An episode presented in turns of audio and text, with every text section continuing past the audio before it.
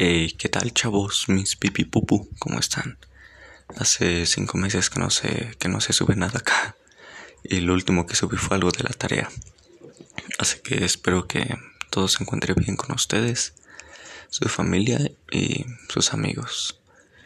El tema que quería abordar esta, esta ocasión es algo que se empezó a popularizar mucho.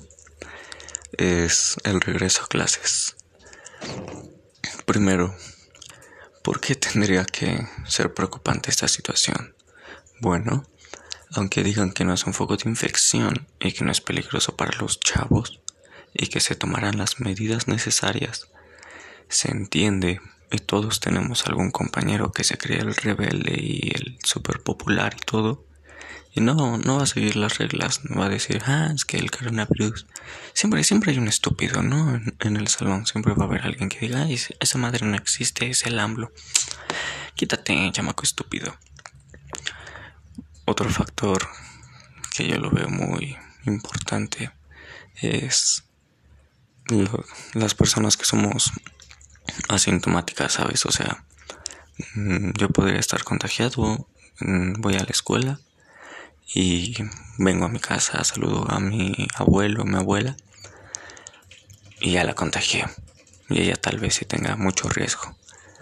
Entonces, como por qué adelantar el regreso a clases. Un punto también está en que no se puede hacer como con las plazas comerciales, ¿sabes? O sea, un aforo del 20% o algo así. Te dicen cuando entras a un local o algo porque es una escuela. O sea, no son lugares de 100 personas, son lugares de 200 o 300, hasta 500. Entonces no, no veo como por qué se tendría que adelantar cuando todavía acá en Puebla no se abren los casinos.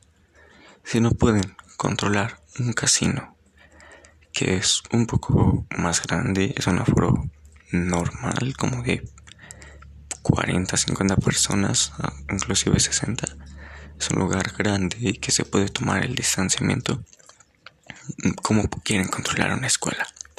¿Cómo quieren controlar escuelas rurales que con suerte tienen una butaca? O sea, no, no funciona el distanciamiento social en salones pequeños solamente funcionaría en escuelas que están en el centro con salones gigantes. Es por eso que, en mi humilde opinión, aparte de que pienso que otra vez van a abrir todo, van a pasar cuatro meses y otra vez todo cerrado. ¿Por qué? Porque van a seguir vacunando gente y esa vacuna no es contra, o sea, no te hace inmune totalmente solamente baja tus síntomas.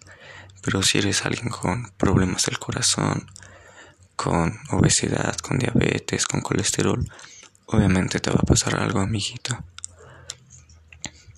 Por eso, por eso van a seguir creciendo los casos. Y realmente no se detendrá esto, no, no espero que se detenga este año. ¿Por qué? Porque hasta tener verdaderamente la vacuna, hasta que tengan un verdadero plan para detenerlo, va a ser que se va a acabar.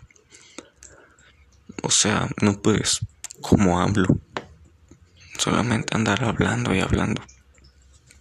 Porque desde lo del COVID se la pasa diciendo todavía no, sigan abrazándose y que el distanciamiento no importa y ya vimos que es mentira. El doctor Hugo López Gatel, mm, una persona admirable, la verdad, es parece ser el único que se preocupa en todo el país en, en tener todo a salvo, pero igual tiene alguna que otra incoherencia, ¿sabes? Un ejemplo es el semáforo. Cuando se implementó en México dijeron que era una idea revolucionaria y que todos lo habían copiado a México etcétera.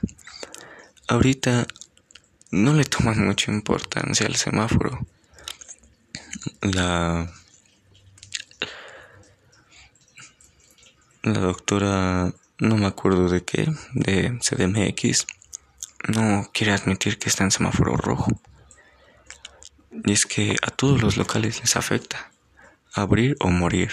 La otra vez leí en un local eso. Exigían que ya abrieran. Pero es comprensible, ¿sabes? O sea, es en locales, porque las escuelas mm, totalmente las pagan las colegiaturas y se siguen pagando las colegiaturas, aunque no asistan. Y en escuelas de gobierno el salario de los maestros aumentó. Entonces, eso del regreso a clases, yo creo que para 2022 ya está confirmadísimo. Pero bueno, esa es mi opinión. No sé ustedes que tengan. Este, si me siguen en Instagram, si me siguen en algo, gracias. Y bueno, chavos, hasta la próxima. Prometo ser más activo.